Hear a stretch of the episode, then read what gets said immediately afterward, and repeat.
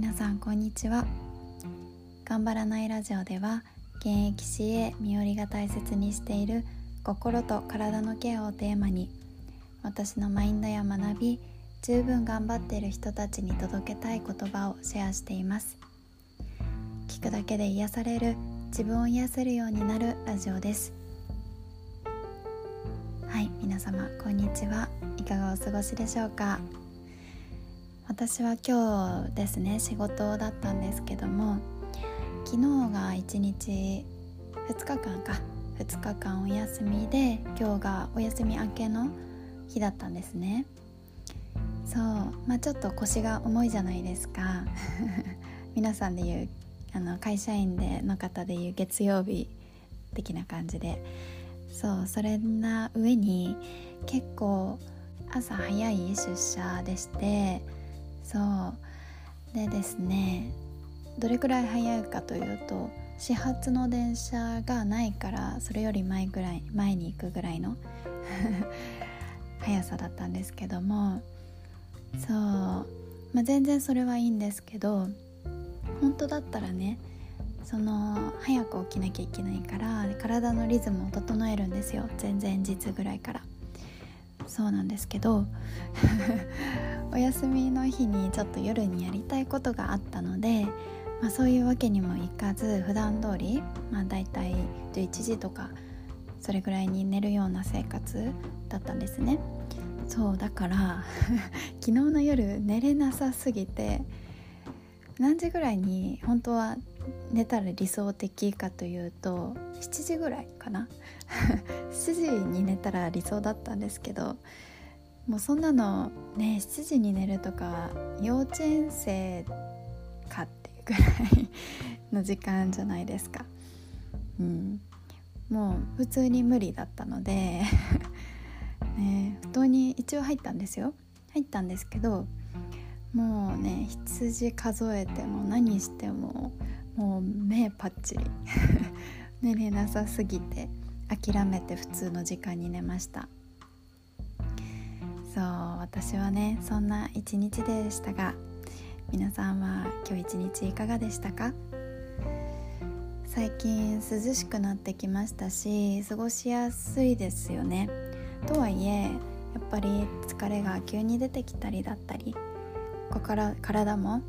冷えやすくなってきますのでやっぱりちょっと疲れたなとか思ったらゆっくりのんびり無理せずに過ごしていきましょう。私も今日は早く寝たいと思います。今日はですねそんな自分に言い聞かせるじゃないですけど私がちょっとなんだろうな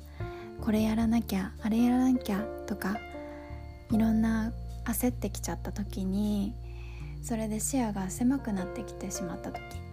そんな時によく読む詩を初めてこのポッドキャストで初めての試み朗読してみたいと思います、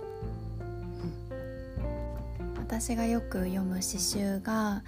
えっとえっとですね長田博さん。長田博さんの「深呼吸の必要」っていう詩集なんですけど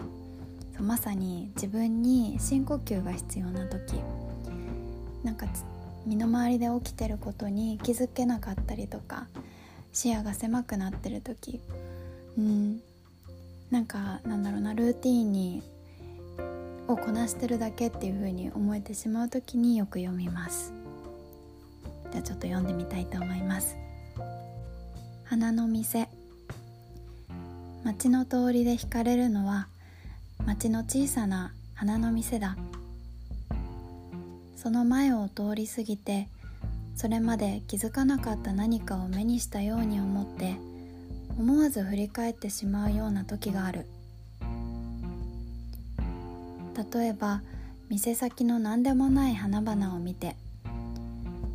花々のとどめる鮮やかな火の色に気づいて目を上げると街の風景の色が微妙に変わって見えるということがある。店先に黙って置かれている鉢植えの花のために忘れてしまった記憶の傷口が開いてしまうこともある。ある日ふと昨日まで見かけなかった草花に気づく。季節が変わったのだ。街の季節はいつも一番早く花の店の店先から変わってゆく。花の店の店先には道を通り過ぎる者の気分を引き止める何かがある。常に何かしら人をハッとさせるような明るい驚きがあるのだ。でしたでしょうか？うんなんかこれを読んでいるとうんこうやって永田さんあ永田さんじゃない、えっと、長田さんですね、えっと、長田さんが世界をこういうふうになんだろうな色鮮やかに観察して感じることができてるんだって。うん比べるわけじゃないけれど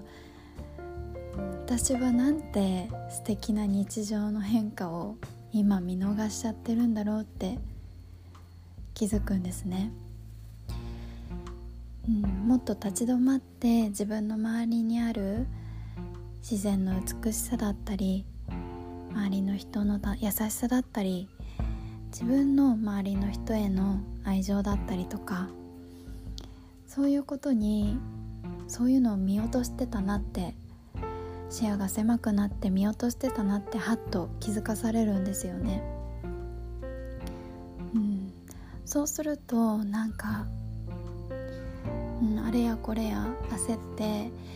何も見えなくなっちゃってた状態からすごく全てが周りのもの全てが愛おしく思えてきて、うん、一呼吸置いて自分の中の時間もなんかゆっくりになって力が湧いてくるんですよね。そうなんです。うん今日こうやってシェアしてみたんですけどもこの詩集自体もすごくおすすめなので是非読んでみてください。あとは初の朗読だったんですけどもいかがでしたでしょうか？ちょっと反応も気になりますので。感想などありましたら是非お待ちしております。と今日も聞いてくださってありがとうございました。また次のラジオでお会いしましょう。